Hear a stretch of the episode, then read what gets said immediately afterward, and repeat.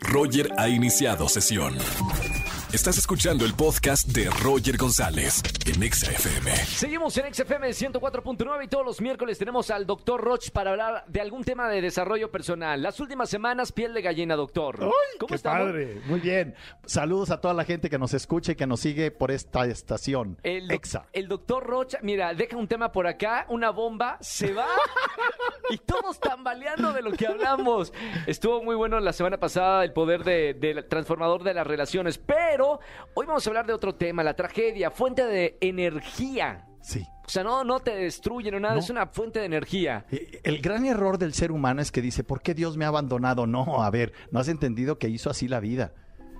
La vida está hecha para estar en la normalidad, Sí, ¿entiendes?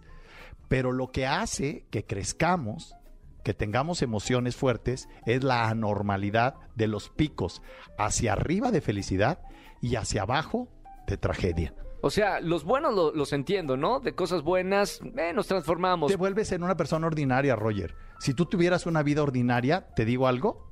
No sería nadie. ¿no? Nadie. No, pues que aprendo, ¿no? No, no hay nada. Entonces, lo que nos da vida son las tragedias. Por ejemplo, Por ejemplo, ¿qué tragedia? A ver, tú revisa. ¿Sí? Eh, Steve Jobs. Su vida. Personal. Ay, Sí. leí su libro. Sí, no, no. No, su vida personal. Sí, sí, con su hija. Un eh, hijo que no fue aceptado. Sí, sí, sí, sí. ¿Sí? Adopta, adoptivo. Ya de ahí de entrada dices, ah, caray, fui rechazado desde que nací. Sí, Ya de entrada te dice algo. Es una tragedia. claro. ¿En qué la convirtió?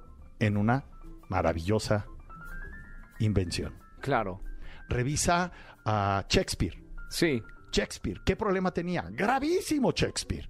Su abuelo loco, había estaba sido loco, ¿no? asesino. ¿eh? ¿No?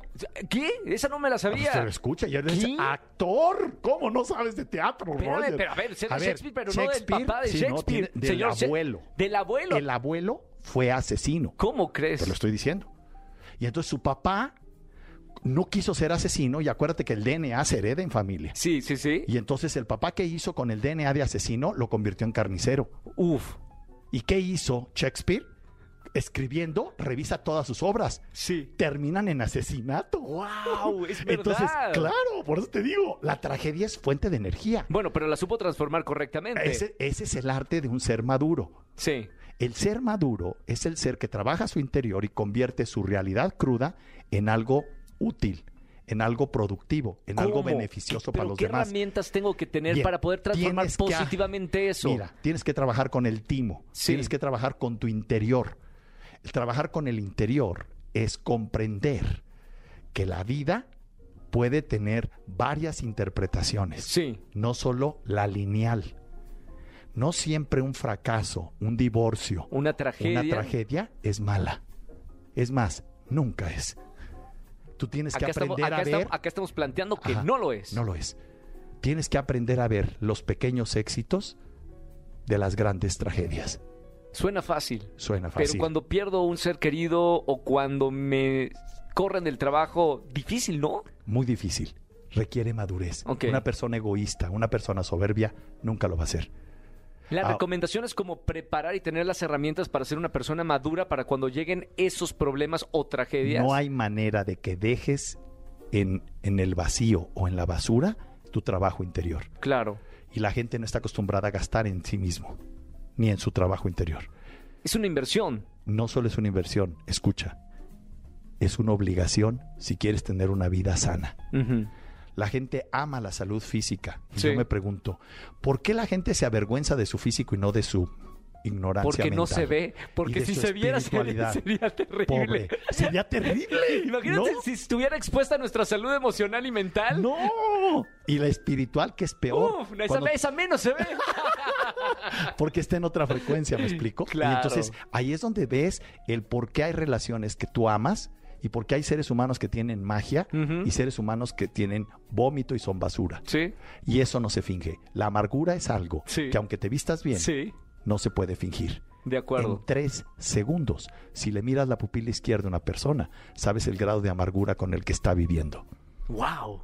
Y no hay manera de que ninguna, ni carro, ni viajes, ni ni- Perfume, ni perfume maquillaje. pueda tapar la amargura humana. Qué maravilla. ¿Otra vez nos dejaste así? Más o menos. ¡Pum! Igual que la semana pasada. Doctor, gracias por estar No, como todos, todos los miércoles aquí, Aquí en XFM estamos. 104.9. Opinen en redes sociales si escucharon este, Sí, este que nos digan si vale la pena, Roger, porque luego yo creo que tenemos que ser críticos, ¿no? Igual y, y- y estamos diciendo pura tarugada que no ayuda a la Estos que gente. se fumaron. Sí, ¿no? Y este, y, y- y la idea principal es, acuérdate que soy un neurocientífico de la conducta. Sí. Yo no reflexiono, a mí no me interesa la teoría, a mí me interesan las cosas que conducen a conductas Claro. que provocan evidencias de realidad. Claro, claro. Opinen en redes sociales, arroba XFM, escríbanle al doctor Roch. ¿Dónde te podemos escribir? Claro que sí, Roger. www.drroch.mx y drroch oficial en todas mis redes sociales. Gracias. El próximo miércoles otra vez nos vemos. Aquí nos vemos, Roger. Genial. Doctor Roch con nosotros en XFM 104.9. Escúchanos en vivo y gana boletos a los mejores conciertos de 4 a 7 de la tarde por Exa FM 104.9.